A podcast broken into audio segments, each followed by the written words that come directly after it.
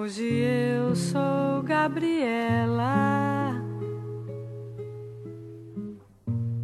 Gabriela, yeah, meus camaradas. Bem-vindos, amigos do Whisky Justificado. Eu sou o Guga Mark e hoje, ao som de Gabriela Crave Canela, vamos gravar um podcast diferente. Vamos falar hoje de um licor de whisky. O brasileiro adora, adora bebidas mistas, adora drinks. E não é à toa que misturou inclusive a cachaça com cravo canela, muitas vezes com mel. Meus amigos, hoje eu vou falar para vocês do Jim Beam Honey, um licor de whisky muito interessante. Foi escolhido pela marca Bean Century para comercializar este rótulo com o Brasil. A gente lembra que Jim Beam tem vários outros licores de whisky. A gente ressalta o Jim Beam Red Stag. E por que, que nós estamos falando desse licor aqui? A gente sabe que muitas vezes o licor em geral pode ser feito com álcool de baixa qualidade, mas este aqui é feito com Kentucky Straight Bourbon Whiskey, ou seja, este licor foi lentamente infundido com mel para produzir um sabor sofisticado, profundo e surpreendente. E o álcool que foi usado aqui é um álcool de whisky. Este aqui é feito com um bourbon, e inclusive a sigla fala que é um Straight Bourbon Whisky, ou seja, é um bourbon que tem um álcool que maturou pelo menos dois anos, daí vem essa sigla Straight, em barris de carvalho lá nos Estados Unidos. E ele tem um excelente custo-benefício, pois o preço é de 85 reais o litro, frequentemente encontrado nas promoções do Brasil. Os benefícios de experimentar um produto como esse é muito interessante.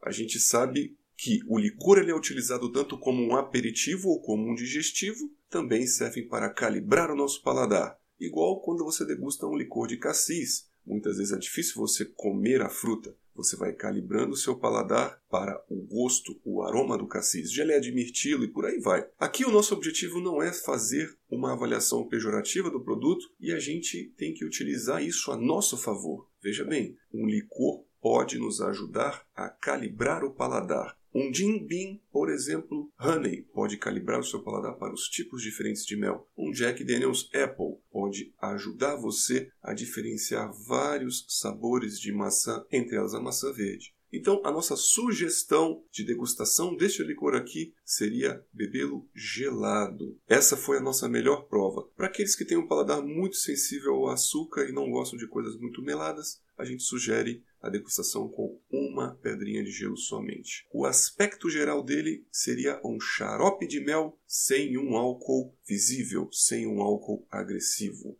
Os aromas aqui explodem em intensidade. Tem muito caramelo em várias de suas formas, desde aquele mais branquinho amanteigado até mesmo ao toffee, que é um caramelo mais escuro, e ele associado à baunilha dá aquele toque carbônico ou de tostas doces, tostas altas. Também é perceptível o carvalho, ou seja, uma nota de madeira aqui, e vem todos aqueles aromas adocicados, desde o açúcar cristal, uma presença de melaço e rapadura. De frutado aqui a gente percebeu pêssegos em caldas, e vem um herbáceo cardamomo, junto com aromas amargos de floral própolis, o floral lavanda e também camomila. E enfim, a inundação daqueles aromas de mel. E descrevendo mais o mel aqui, ele se assemelha mais àquele mel de eucalipto e também de silvestres, pela associação conjunta aqui que faz com álcool. É um álcool que tem um aspecto mais geladinho ou com mais frescor, com uma mínima percepção do liptus, ou aquele eucalipto, aquela madeira mais herbácea, vamos dizer assim, mais mentolada. E vem junto também aquele aroma de mato herbáceo que traz aí o aspecto do mel das silvestres. Vamos colocá-lo na boca então. A gente percebe aqui um corpo médio a pesado, uma viscosidade muito alta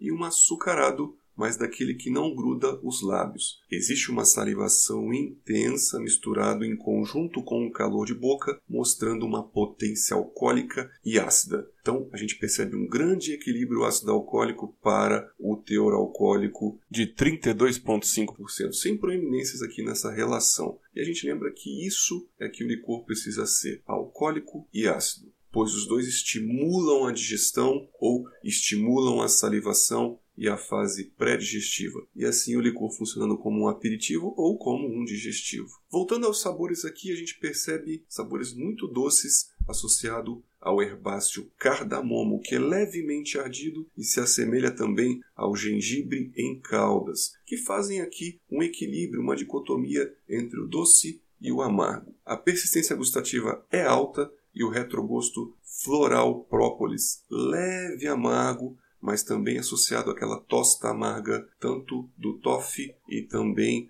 meio doce e amargo da baunilha. Então ele é muito salivante e o cardamomo também se associa aqui no álcool, fazendo aquele conjunto ardente no residual de boca. E o dulçor do açúcar, ele fica um pouco mais acima da acidez, sendo um pouco proeminente. É um fato que com a ingestão mais gelado ou diluído em uma pedra única de gelo fica muito mais agradável e ameno. Por isso a nossa sugestão é de degustá-lo um pouco mais gelado. A conclusão é que os sabores não são artificiais ou enjoativos. E a gente volta a ressaltar: é isso aqui que um licor precisa ser. Digestivo e salivante, que pede acompanhamento no caso que você está degustando com uma entrada ou pode também acompanhar uma sobremesa, sendo digestivo. Então, meus amigos, eu me despeço de vocês dizendo que não há fato pejorativo em degustar licores de uísque. Muito pelo contrário, a gente sabe que está degustando um licor com um álcool de excelente qualidade. Não é um álcool de cereais aí que você não sabe que cereais foram utilizados, mas ele é basicamente de centeio, milho e cevada.